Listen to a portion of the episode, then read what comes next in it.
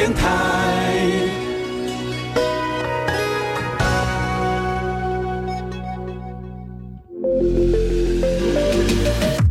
创业新鲜人给你产业新动能，杜伟与他的创业朋友们与你一起 Go Fly Win，欢迎收听大创业家。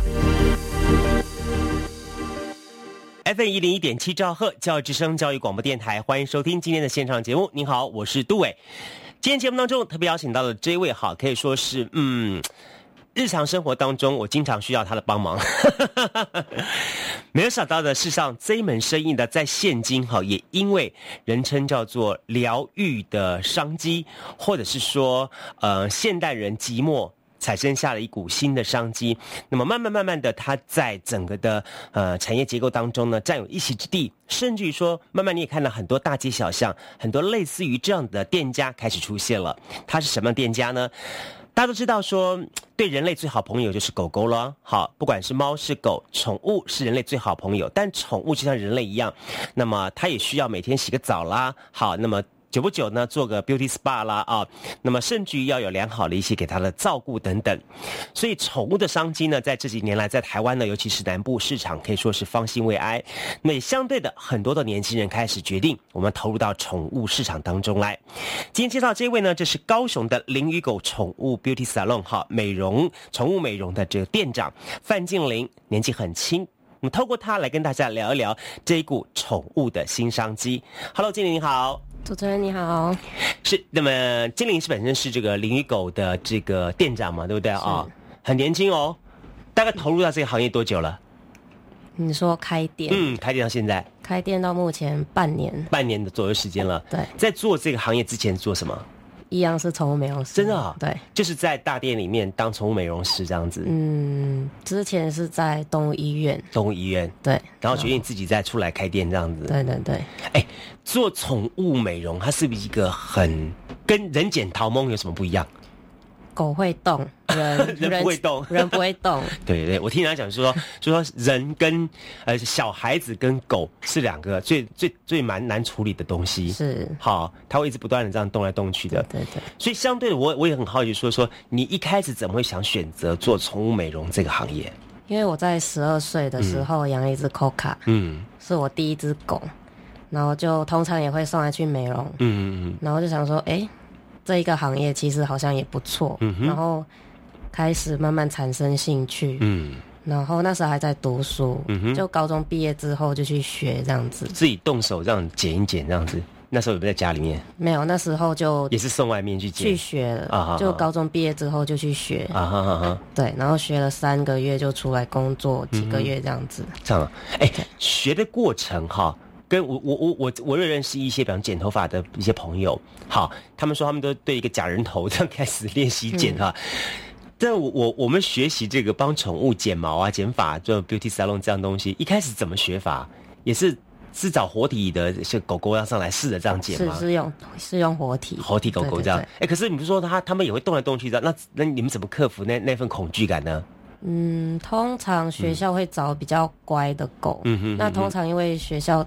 的狗每次都有在，就是受训练这样子，都有叼过。嗯嗯嗯，通常他们都不太会动。OK，对，跟宠物一般宠物就不太一样。嗯嗯嗯对，因为通常主人不太这么常带狗去美容。嗯嗯嗯，那如果。不常美容的狗，它们就会紧张，就会乱动。所以宠物学校狗都剪的毛很短，几乎一块剃光了。所以相对一点来说，好，你们在学习过程，这个课程怎么上呢？是从有没有什么一个一步一步一步阶这个阶段呢？我们最低门槛是 C 级啊，C 级是对，然后再接下来 B 级，然后最高级 A 级，然后当然还有老师级、教师级这样子。然后每个 C C 级跟 B 级都是四个月，嗯嗯，然后 A 级就是，嗯，B 级考完一年之后，嗯，再进阶到 A 级这样子。OK，对。哎，那你们学怎么学呢？就直接拿狗狗来剪这样子？对对对对对。可是我晓得说，好像有各种类型的一些特殊技法什么的。那这个部分你怎么怎么怎么来学它呢？嗯，通常学习的时候，多数是贵宾。嗯，那。因为贵宾有它特殊的造型，嗯，就是固定的形，嗯，那我们考试也是考那个形状，哦，以贵宾为主，对对对，OK，然后，嗯，就开始慢慢开始学着剪，哎，剪贵宾会不会很困难？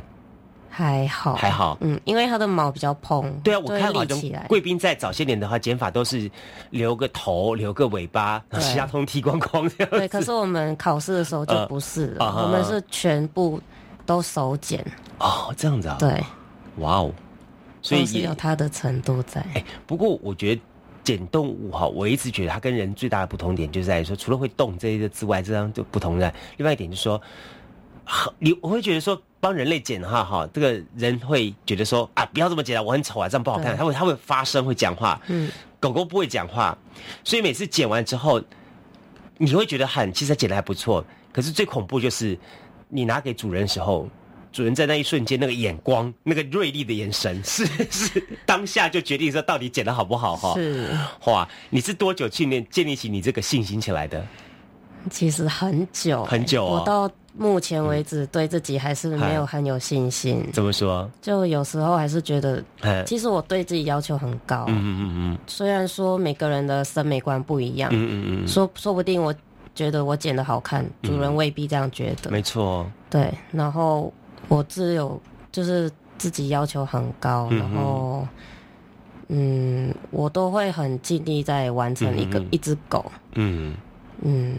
其实要花很长的很长时间了哈。对，哎，不过在学校里面，老师有没有告诉你说，至少剪什么样子，主人基本上不会嘴巴会开开这样子？没有哎，没有。对，只是学校老师告诉你说，说大致要剪应该剪尖尖，就可爱可爱的样子，对，干净这样子哈。对对对，所以越圆的狗狗越可爱。对，好，我这样知道大概大概了解到了。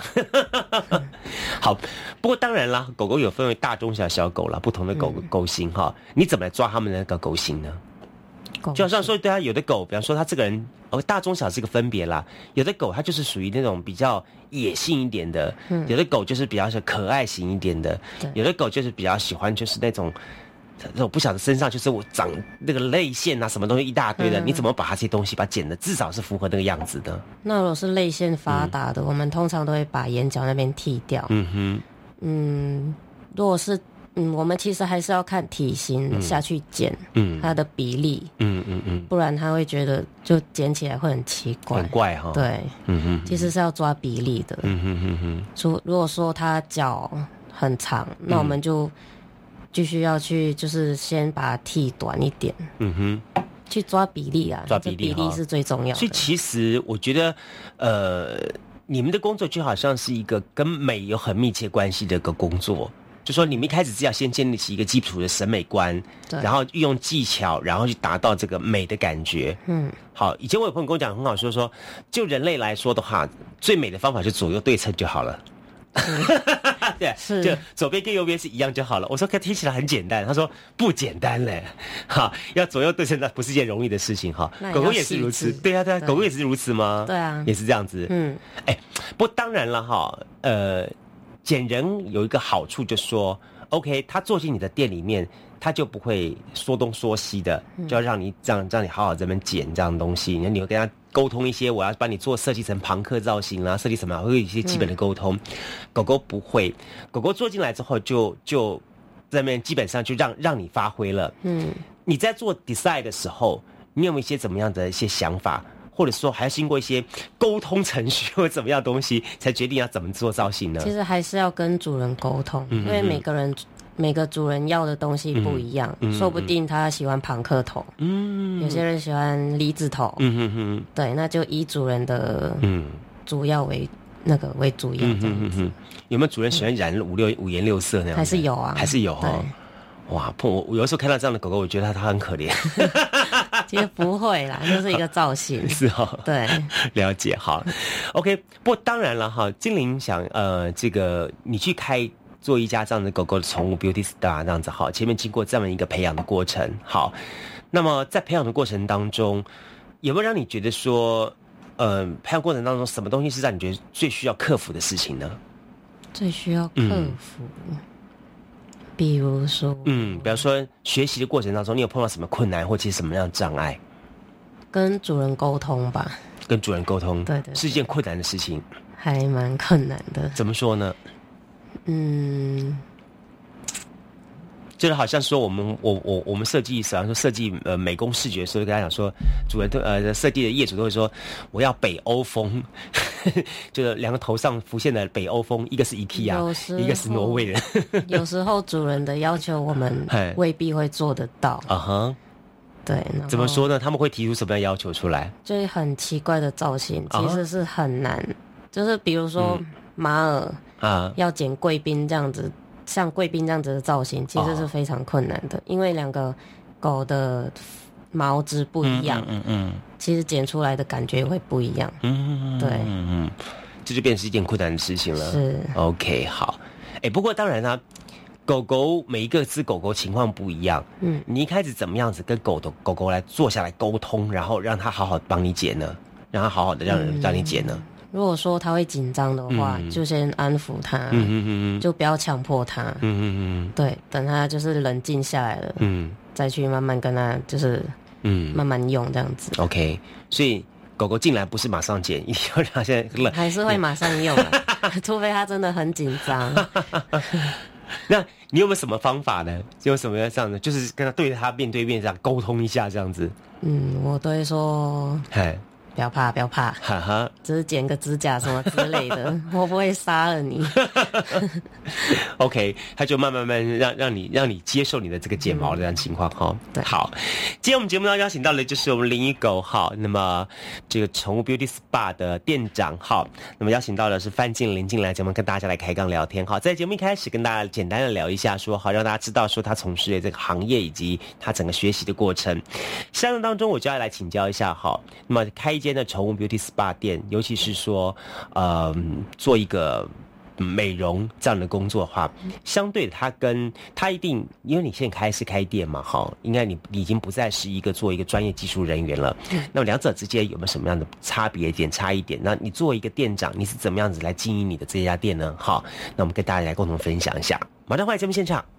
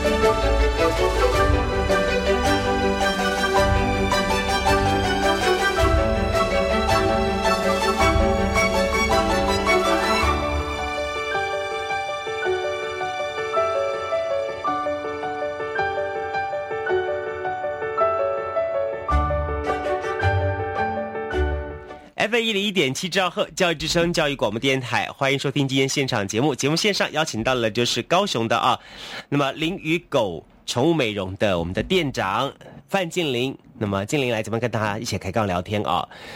静玲，我问你啊，哈，你刚刚说你投入到这个行业当中，从拿到执照到现在大概多久？大概两两年多，两年多的时间了。两年多的时间哈，你原来是在。医院宠物医院里面帮修修一下，到自己决定要出来开店哈，这是一个什么样的一个让你的想法决定要自己出来闯闯这番事业呢？我觉得是梦想吧，嗯，人总是一个梦想，嗯哼，然后你不可能一直这样帮人家打工，嗯嗯嗯嗯，对，然后我会想，其实我是马来西亚人，嗯嗯嗯，然后我又，然后我是来这边学学习宠物美容，嗯哼。学习了大概三年吧，三年多左右，觉得台湾还不错。嗯嗯嗯。然后又想要定居在这边。嗯嗯嗯。就想说，好吧，就创个业这样子。嗯，这样子。对，了解。呃，正是自己创业哈，跟人这么说好了哈，这个帮人打工是两种不同的思维跟想法。嗯。正式创业的话，会有很多考虑到很多的层面问题，是包含你的营运。好，包含你的成本等等。对，好，我我我会比较好奇一点说好了哈，在这个创业的过程当中，你有没有哦呃什么事情是让你最最最感困扰的事情？是挑店面呢，还是说呃你怕找不到客人呢，或是什么样东西是困扰你的呢？其实都有，都有。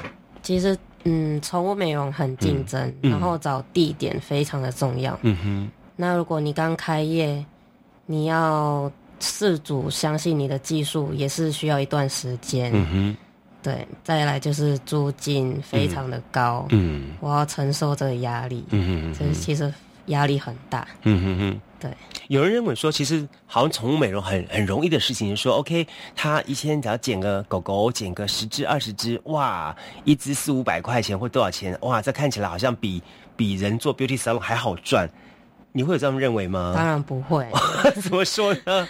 嗯，其实狗，嗯，当然大家也知道狗会动，对。那它需要更长的时间来完成，嗯嗯嗯，就是从头到尾，说不定洗个澡要两个小时，至少一只要两个小时，至少一个半。OK，对。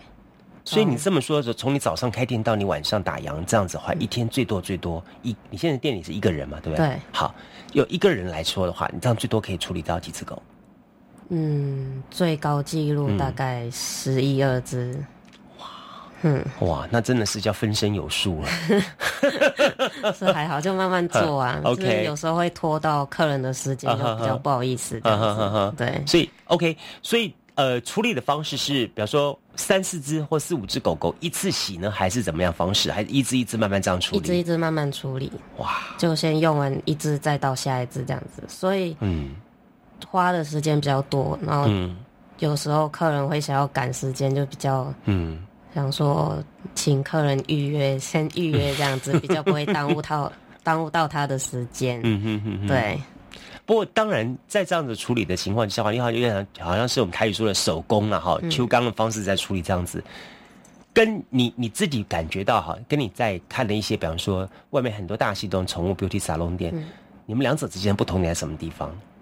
大型宠物店其实赶就是要他们的要数量，嗯，不要数值，嗯，是这样讲吗？就是要指标，哎，要量不要值，对。然后其实他们剪的就我觉得有点随便吧。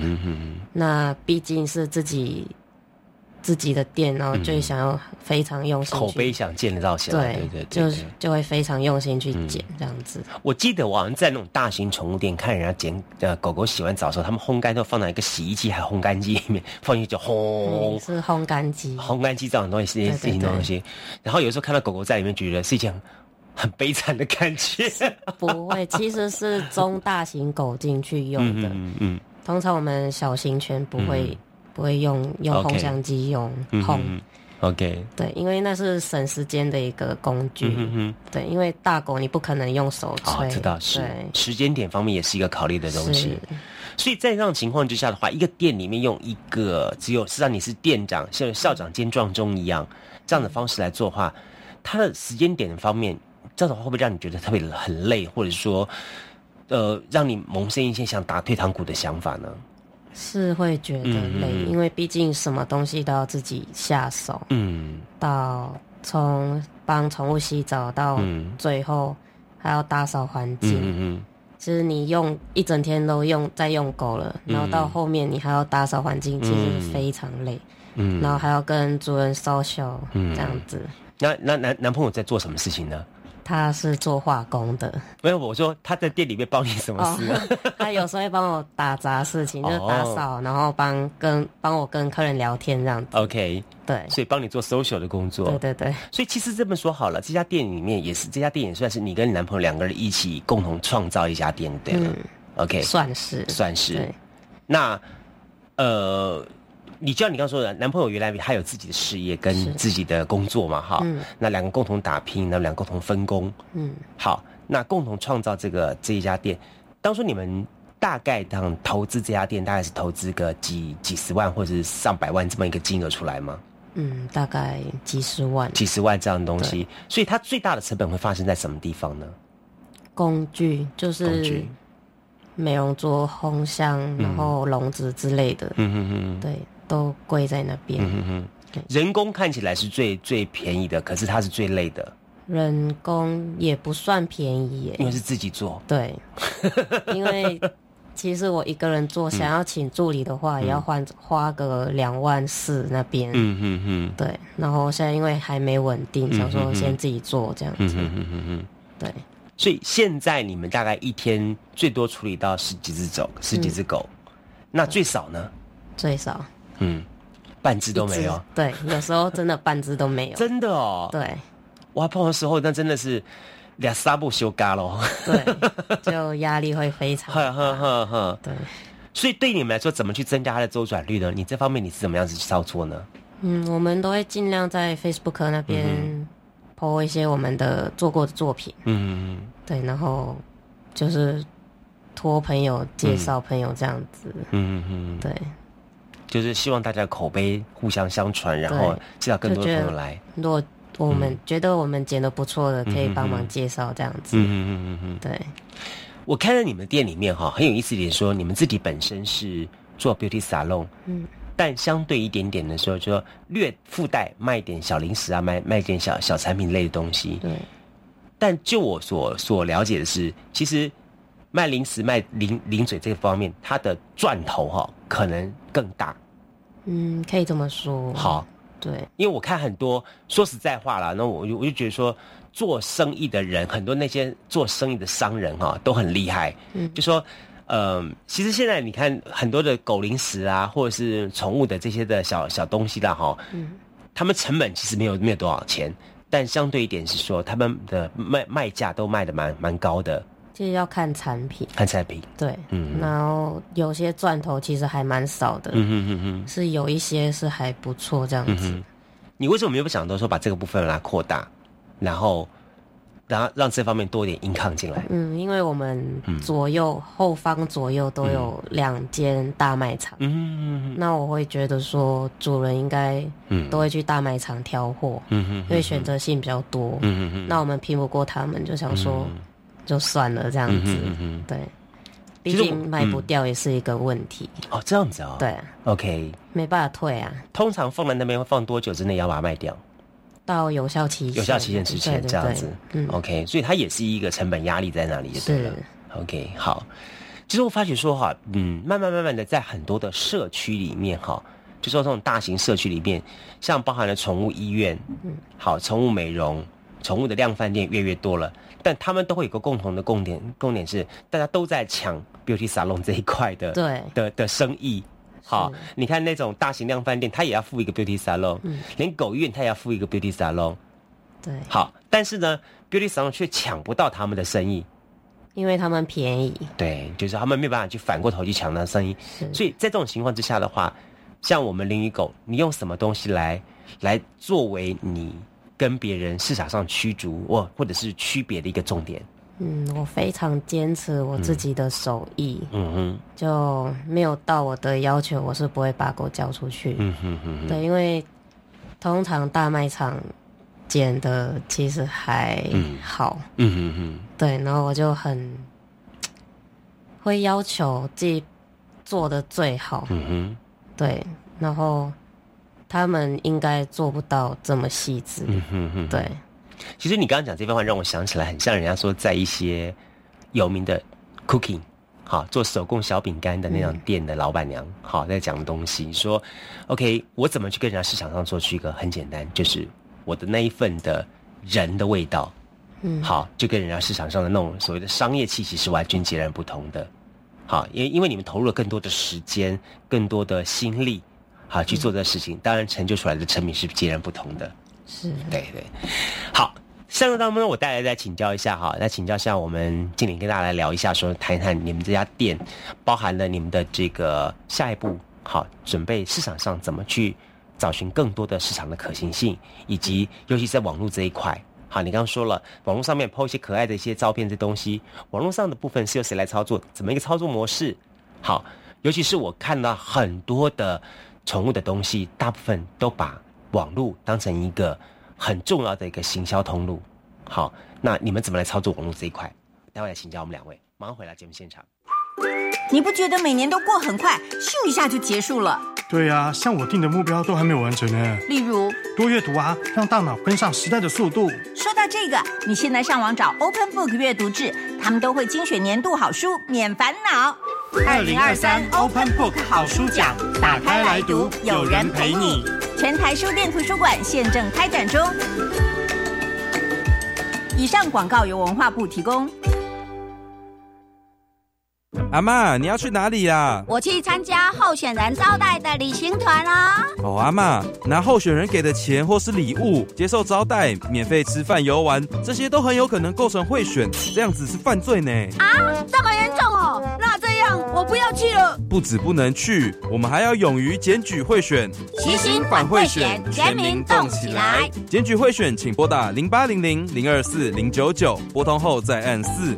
以上广告由法务部提供。各位听众朋友，大家好，我是内政部长林佑昌。现在一六五反诈骗专线呢已经升级，除了提供咨询服务之外，也可以受理简易的报案，还有检举，更能有效地防止受诈金钱遭诈骗集团来转出。如果有任何的疑虑，请尽快拨打一六五反诈骗专线来查证。内政部关心您。做一件有意义的事情不困难，但是连续做三十四年真的不简单。韩式吃饱三十活动已经连续三十四年，邀您伸出温暖的双手，帮助清寒植物人家庭过好年。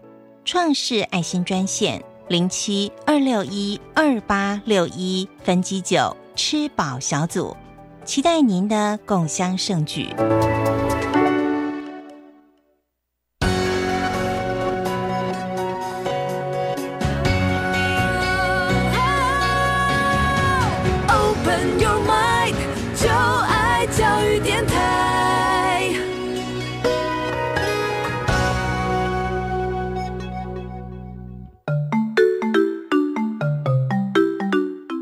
是教育广播电台高雄分台，我们的收听频率是高平地区 FM 一零一点七，恒春地区 FM 九九点三，澎湖地区 FM 九九点一，江南地区 FM 一零七点七。欢迎您收听教育电台所制播的优质节目。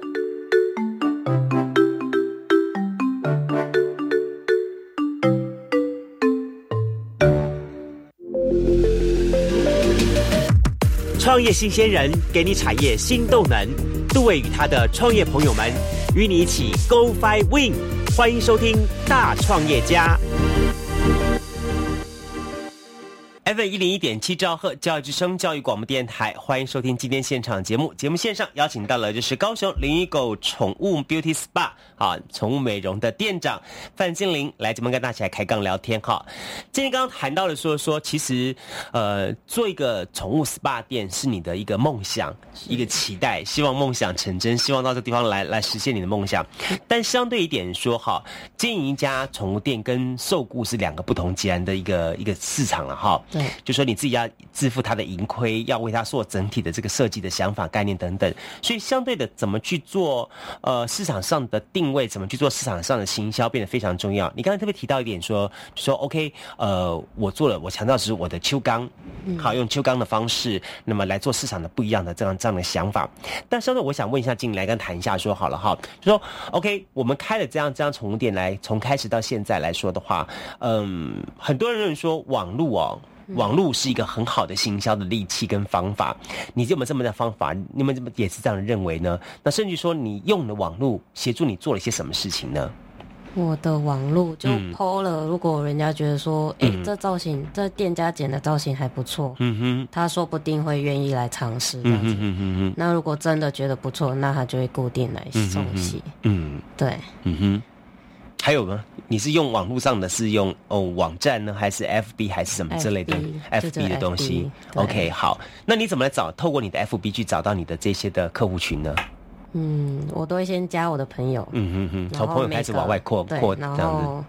每个客人来，我都会建议他，哎，可以上网去看一下我们的 FB，嗯哼，对。然后如果他们觉得不错，那他们也可以介绍朋友这样子。先透过网络看我们剪的造型，嗯，再过来，嗯试试看看这样子。你有没有用你的 FB 哈？但多久上去？你做这方面的讯息更新，然后或者是说一些讯息提供一次？嗯，有剪的不错的才会拍，然后再 PO 上去。嗯嗯，没有一个固定的，比方说是多久，一天、两天、三天这样方式，倒没有的，不一定的情况这样子哈。好，那透过 FB 的话，你有没有做一些什么特别的活动呢？活动，嗯，我们之前有做过九折打九折，嗯，怎么个方式呢？就是来电打卡，嗯哼哼哼，然后就想洗澡大修九折，嗯哼哼，对，然后到目前就还没想到其他的方案，太忙的工作这样的东西。OK，好，不，我想着说好了哈，现在的嗯很多的宠物的店。都强调所谓的服务服务，嗯，你除了提供给大家一个好的一个技术性的服务之外，那么其他的服务你还在店里面有提供一些什么样的服务呢？我看到好像说你还有你的男朋友帮你去接送狗等等这样的东西，是不是？接送跟安亲，嗯哼哼，对，像现在主人比较忙碌于工作，嗯，那如果不想要狗狗。就是在家很孤单的话，其实可以来安庆这样子，对，像安庆班一样。对对对，怎么个安庆方式？就是前面把它让它在狗笼子里面这样子，有地方是自由。自由走动这样子，自由走动这样的方式。哎，你们担不担心？好，像之前我们曾经看过个新闻，一个讯息说，呃，有一个明星他们家小狗，那么可能是自不量力，太小小小狗它自不量力，喜欢朝大狗撒大狗吠，就在在好像到狗店去去整修或者是安亲的过程当中，就被其他的狗给咬了等等这样。像你有碰到这样的情况？那如果碰到这情况，你怎么去处理它呢？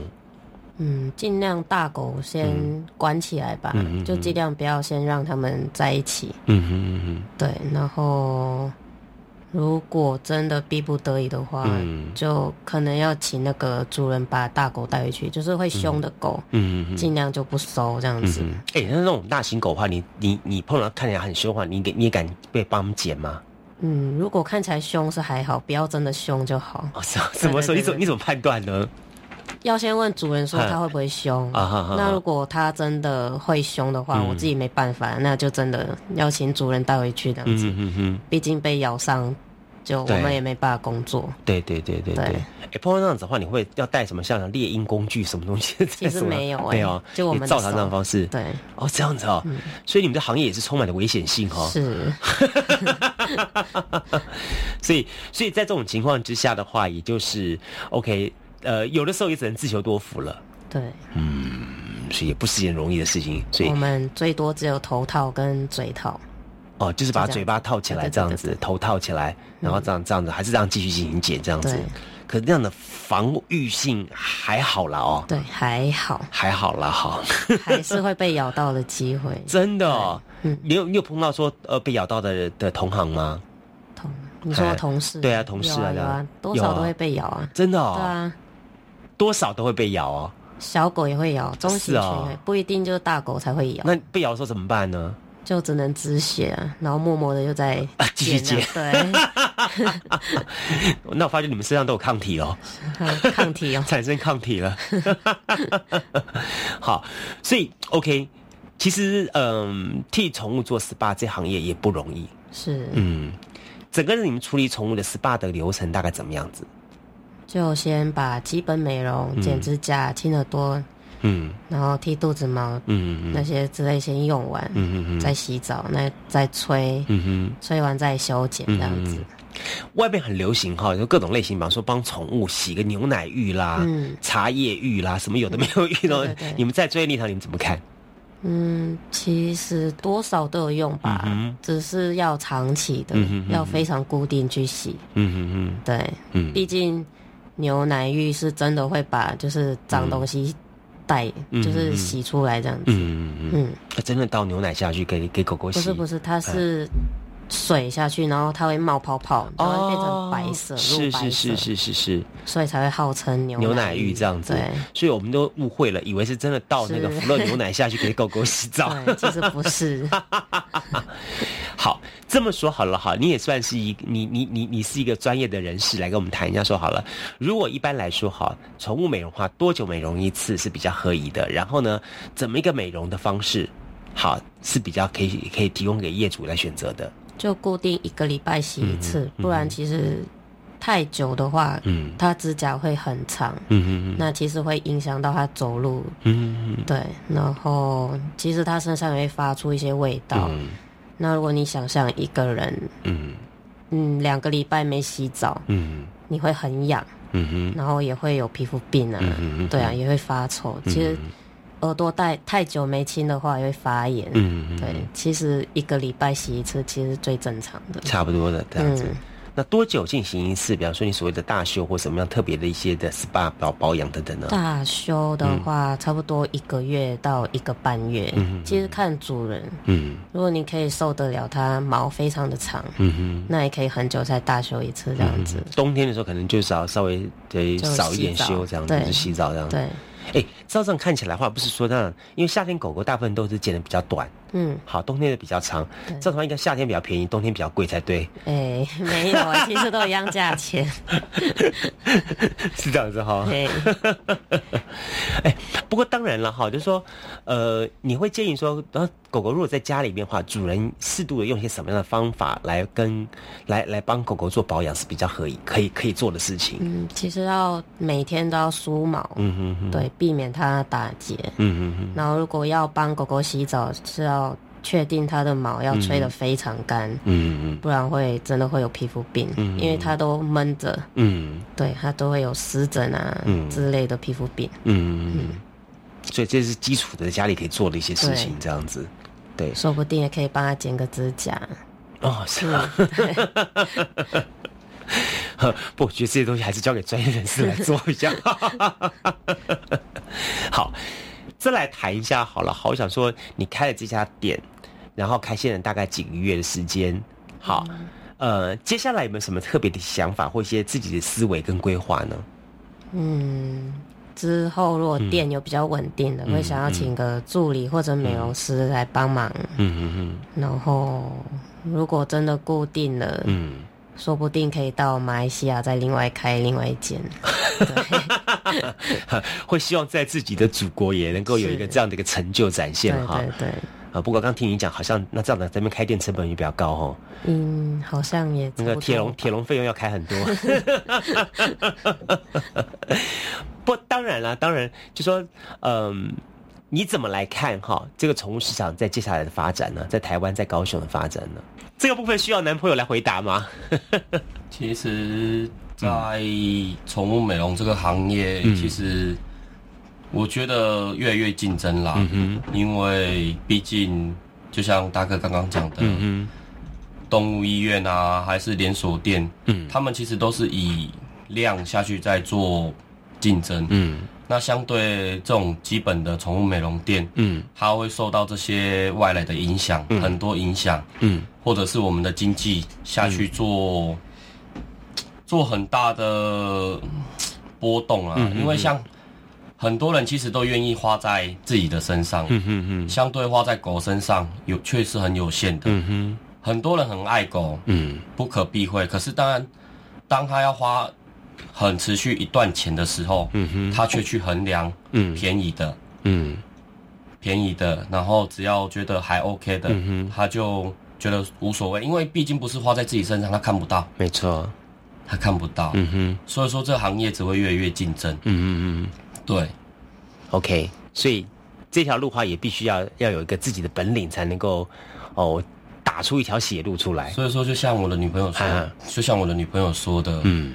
这只能靠秋刚啊，嗯，这真的是秋刚，就是靠大家口耳相传，嗯嗯嗯，对啊，毕竟，毕竟开一间宠物美容店是自己的、自己的、自己的兴趣、自己的行、自己。所拥有的，嗯，他不是去给人家请的，嗯嗯。你今天如果去给人家请，跟自己做的，你当然会希望自己把自己的东西用的最好。没错，嗯，OK，好，我们希望呢，今天呢，透过我们这番的介绍之后呢，让更多的年轻人呢，对于这个行业有不同的了解跟看法。好，今天我非常高兴哈，感谢那么邀请到的是高雄的林与狗，那么宠物美容 SPA 店的这个店长，好，范庆林范店长，今天带他的这个。长工 打杂的，打杂的。好，她男朋友一块呢来到节目接受我们的访问。好，那么就好像很多年轻人一样，那么都把开店当做一个一辈子希望去圆那个梦想，但是投入到这个行业当中来。有一些事情，那么就必须要去面对它，也一样的，那么就是一步一脚印的去克服它，这样子呢才能成就一番事业。今天再次感谢两位来节目当中喽，谢谢你，谢谢，OK，好，拜拜。